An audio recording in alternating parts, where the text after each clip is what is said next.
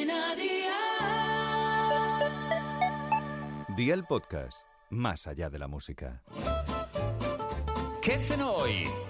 Con Masito. Hola familia, hoy con Aldi vamos a recomendaros una receta buenísima igual que sus precios. Una hamburguesa que es una delicia. Tiene un corazón de queso fundido en el centro que está que quita todo el sentido. Madre mía, qué cosa más rica. Así que veo por la libreta y toma nota de los ingredientes que te doy la receta. 200 gramos de zanahoria rallada, media taza de copos de avena, dos huevos medianos, media cucharadita de ajo en polvo, media cucharadita de cebolla en polvo, una cucharadita de orégano, cuatro lonchas de queso gruyère, aceite de oliva virgen extra, sal y pimienta. ¿Empezamos con la preparación? Pues venga, ¡al!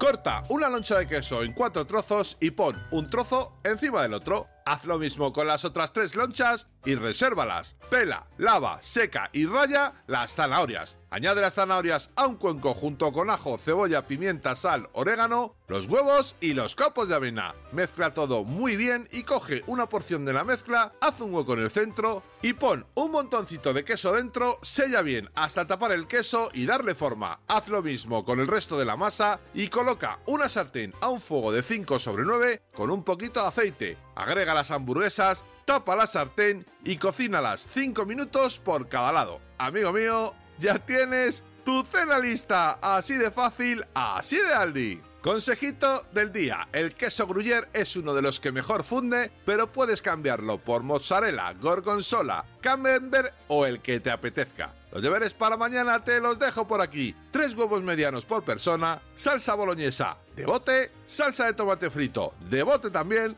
aceite de oliva virgen extra, queso rallado del que funda bien y orégano. Espero y deseo que te haya gustado esta nueva receta y que te suscribas al podcast. Ya sabes que es gratuito, no olvides compartirlo con tus familiares y amigos y te espero mañana. Recuerda, paso lista.